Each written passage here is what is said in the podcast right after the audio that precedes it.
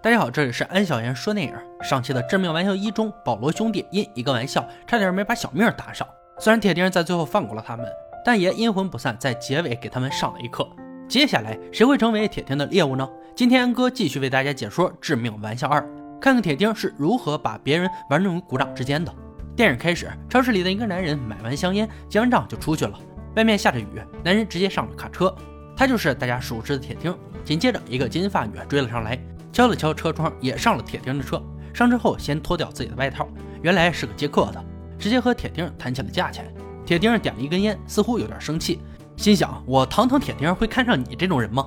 要求金发女摘掉假发。金发女想挣钱，只好照做。铁钉没搭理他，直接打开了车窗，让金发女把头伸出去，将头发淋湿。金发女觉得铁钉不可理喻，打算放弃这单生意。但是车门已经被反锁，铁钉告诉他，如果想下车，就从窗户爬出去。金发女对铁钉爆了粗口，把身子刚伸出去，铁钉就关上了车窗。金发女上半身被卡在了车窗外面，随后卡车启动，快速前进。金发女吓得直叫。铁钉驱车靠近停在路边的车，只见雪花四溅，金发女就这样奔向了死亡。画面一转，行驶在公路上的小汽车差点撞上前面的大卡车，原来是车上的几个年轻人闹着玩的，自己吓自己，在找乐子。一群神经病！大美在开车，副驾驶上的珍妮和杰克是情侣，时不时还做一些危险的动作，真没把司机大美放在眼里。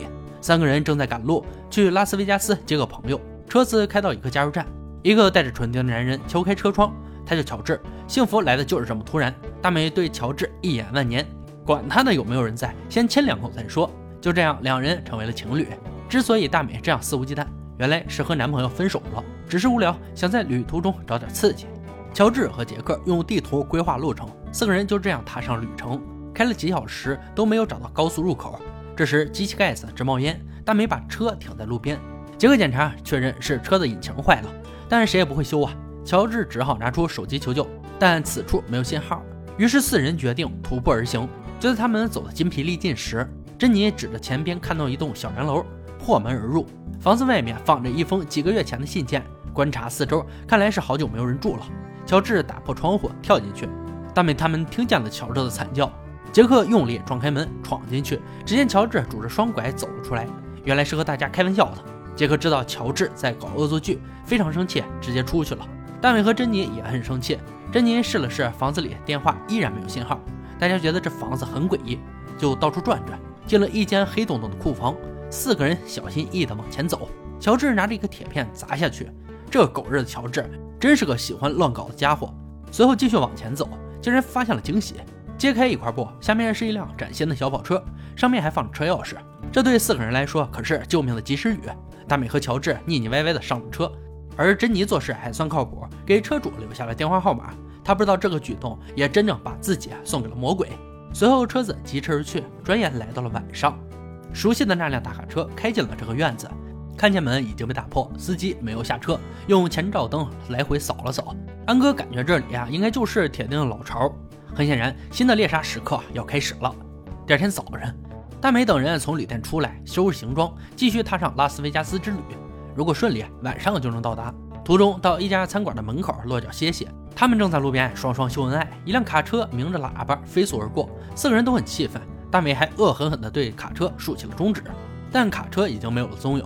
他们直接进了餐厅，餐厅的生意很火爆，来这里吃饭的多数都是卡车司机。他们选了一个临窗的位置，而此时铁定车就在窗户外面，他们却毫无察觉。乔治因为刚才那辆卡车的事，嘴里还在碎碎念侮辱卡车司机，还越说越来劲儿，还说卡车司机也是弱势群体。杰克受不了乔治，就去卫生间了。乔治大声说着，他瞧不上卡车司机，而餐厅里的司机都对乔治不满，看向这个口无遮拦的家伙。这时，珍妮的电话响了。只听电话的另一边说：“乱动东西不是好事儿。”珍妮知道是车主来的电话，连忙道歉。说了什么不重要，铁钉直接说出了珍妮的样貌。珍妮立刻回头看看，心里有些害怕，尴尬的谢谢铁钉没有报警偷车。而电话的另一边说：“只要你不报警就好，多关心一下你男朋友吧。”珍妮赶紧跑进卫生间，只见墙上的血渍写着男朋友的名字。追出旅店外面，没有任何人的踪迹，到处都是大卡车。电话铃声又响了。铁钉告诉珍妮，想要见杰克就要听我的。珍妮用车上的无线电联系到了铁钉，低声下气的给铁钉道歉，想确定男朋友是否还活着。随后手机发来了杰克的被绑照片，珍妮崩溃了。而乔治打算报警，但珍妮不同意，他们偷车在先也算违法。铁钉让三人毁了手机，珍妮啊不顾朋友们的反对，照做用车轮碾碎了三部手机。随后铁钉威胁珍妮，想要男朋友活着，就切掉大美一根手指。很显然，大美不可能把自己的手指割掉，于是来到一个停尸房，拿起剪子刚要剪躺着那人的手，这个老头突然翻身，吓大美一哆嗦。原来是正在睡觉的工作人员，还好老头没有醒。随后打开冷藏室，拖出一具女尸，内心也在挣扎，但无可奈何，用剪子直接剪掉了尸体的中指。送手指的途中，珍妮让大美和乔治在路边下了车，一个人到铁钉指定地点，两个车头相对，珍妮停下了。铁钉从无线电中让珍妮脱下外衣，走到车前跳脱衣舞。铁钉说：“按我说的做，保你们重逢。”随后听见杰克一声惨叫，画面给到珍妮，她从车上下来，外套、上衣，然后是裤子，眼里充满泪水。又不得不这么做，拿上包着的手指走向大卡车。与此同时，大梅和乔治已经来到了卡车底下，打算找准时机对铁钉下手。珍妮来到车前，放下手指。一个嘻哈风的男人说要把这脱衣舞的视频发到网上。他说有人告诉他今晚有人在这表演。珍妮绝望大喊，然后跑回车里。这卡车司机还侮辱珍妮，随后负气而去，快速发动车子。而车底的大美和乔治差点没被碾死。珍妮用无线电呼叫铁钉。铁钉说：“活人和死人的手指差别很大。”原来铁钉看见他们去殡仪馆了，随后指挥珍妮打开车上的小柜儿。珍妮拿出里面的东西，打开一看，也是一根血淋淋的手指。毋庸置疑，这正是她男朋友杰克的。铁钉说要替杰克止血，紧接着就用烧红的点烟器戳在断指上，发出了烤肉的滋滋声。杰克痛苦哀嚎。铁钉把车开到了一个便利店，下车去买香烟。杰克看他下车的时候，想要试图求救，正好被外面抽烟的便利店老板看见。这个老板比较热心肠，用尽全力想打开车门。就在这关键时刻，铁钉出来了，拿一根貌似铁链的东西，直接把老板勒住。只见一股鲜血染红了车窗，铁钉将掰下来的下巴扔到杰克面前，杰克被吓得丢了魂儿。另一边，珍妮在无线电终于等来了铁钉的消息，他让珍妮把车开到一个晚宴上，然后让大美打开后备箱，里面装的是女人的高跟鞋和假发。铁钉让乔治打扮成女人走进晚会。乔治知道如果这样做就会有去无回，他不愿意，想下车跑路。珍妮顺势拿出一个小刀威胁他，乔治被吓哭了，还把身上的假纹身擦掉。在珍妮和大美的威逼下，乔治答应了。果然，刚走到人群处就被铁钉捕获。铁钉把乔治扔上车，扬长而去。珍妮和大美两人打算开车追，可是铁钉的卡车就跟在身后，一个跑一个追，跑了没多远，大美开的车就被直接撞飞。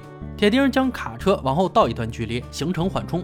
这时，大美的脚被卡住了，她知道自己在劫难逃，用碎玻璃割断珍妮的安全带。卡车的排气管直冒青烟，就像发怒的野兽，给足了马力，鸣着喇叭直接开了过来。大美对着铁钉再次竖起了中指，小跑车和大美尸骨无存。幸运的是，珍妮活了下来，也没有被铁钉发现。铁钉将车开回老巢，强迫杰克和乔治玩骰子，骰子的数字有对应的惩罚。乔治先扔出个五点，五点的惩罚是膝盖骨。铁钉拿起锤子直接一敲，杰克惨叫，膝盖骨估计是废了。原来惩罚是针对对方的。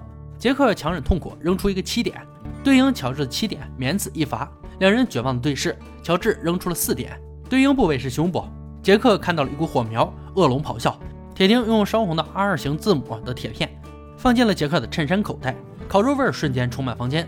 杰克不想继续这个残忍的游戏，铁钉就像发怒的野兽。杰克扔出了两点，也就是死亡。铁钉拿出一根铁棍，直接贯穿乔治的脑壳，乔治被变成了棒棒糖标本。铁钉把杰克拖到卡车旁边，打开后备箱，用一根铁链拴住杰克的脖子，把他挂在后备箱脚底下放了一个可升降的电源，让杰克自生自灭。与此同时，珍妮跑到一家摩托车行，打碎玻璃，骑着一辆摩托车来找铁钉。珍妮趁其不备，一棒子将其干倒。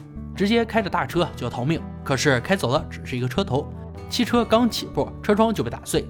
不知道什么时候，铁钉爬上车顶，一直敲打前车窗。珍妮用无线电报警，开着卡车从黑夜走到天亮。终于，铁钉爬进驾驶室，刚要对珍妮下手，卡车撞上一个油桶，直接着火了。珍妮顺势把车开到悬崖边，一个筋头人跳了下去，卡车直接冲向悬崖，空中汽车爆炸，碎片落在地上。此时，杰克已经从集装箱里脱险，过来和珍妮会合。两个人看着卡车的碎片，心中的怒火都不曾减退。毕竟，两个朋友已经丧命于此。不知过了多久，有个女孩车子抛锚了，看见一辆大卡车，挥手拦下，一只烧伤的胳膊打开车窗，随后只听见既熟悉又魔性的笑声。铁钉再次死里逃生，哎，真是好人不长命，祸害一千年呀！铁钉就是打不死的小强，这个杀人魔头会如何再次蹂躏世人？又会有哪个倒霉的家伙会再次走向魔鬼呢？敬请期待下一期致命玩笑餐。好了，今天解说就到这里了，我们下期再见。